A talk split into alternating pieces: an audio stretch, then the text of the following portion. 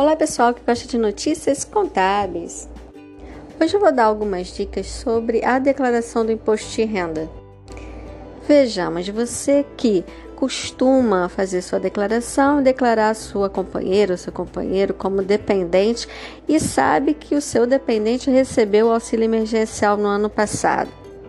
Além de você, como titular, ter que informar o seu rendimento tributável, você também vai informar no campo rendimentos recebidos de pessoas jurídicas, na aba Dependentes, os valores recebidos pelo auxílio emergencial, porque o auxílio emergencial é considerado rendimento tributável.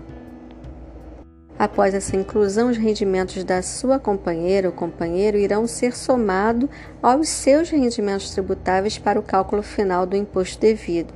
Então analise, veja se vai ser mais vantajoso colocar sua companheira ou companheiro na declaração desse ano.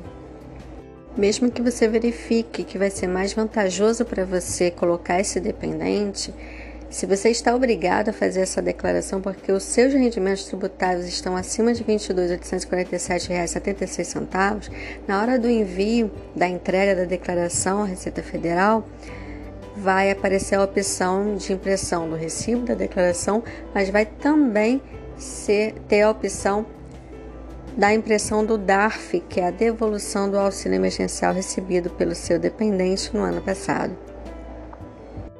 Caso você venha a optar por não incluir esse dependente, é necessário verificar ainda se o seu companheiro ou sua companheira vai precisar apresentar a declaração de imposto de renda em separado, caso se encaixe em algum dos critérios de obrigatoriedade de entrega, inclusive para fins de devolução do auxílio emergencial, caso seu companheiro ou sua companheira tenha recebido rendimentos tributáveis acima de R$ 22.847,76.